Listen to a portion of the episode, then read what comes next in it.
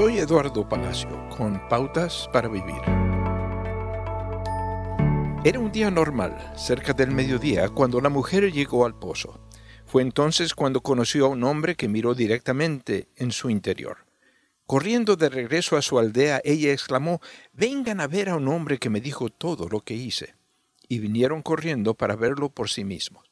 La historia, que se encuentra en el libro bíblico de Juan, continúa diciendo, Así que cuando los samaritanos fueron a su encuentro, le insistieron en que se quedara con ellos. Jesús permaneció allí dos días y muchos más llegaron a creer por lo que él mismo decía.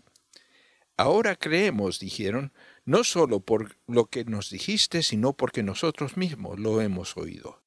Ahora sabemos que Él es, en verdad, el Salvador del mundo.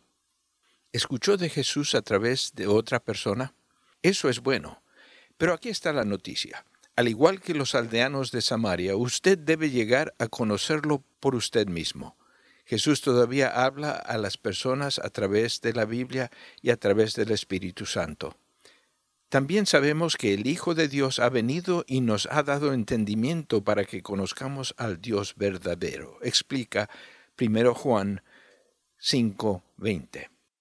Si no lo ha escuchado por sí mismo, Abra una Biblia hoy y escúchelo. Usted también podrá decir, ahora lo conozco por mí mismo. Acaba de escuchar a Eduardo Palacio con Pautas para Vivir, un ministerio de Guidelines International. Permita que esta estación de radio sepa cómo el programa le ha ayudado. Acompáñenos en la próxima emisión de Pautas para Vivir. Gracias por su sintonía.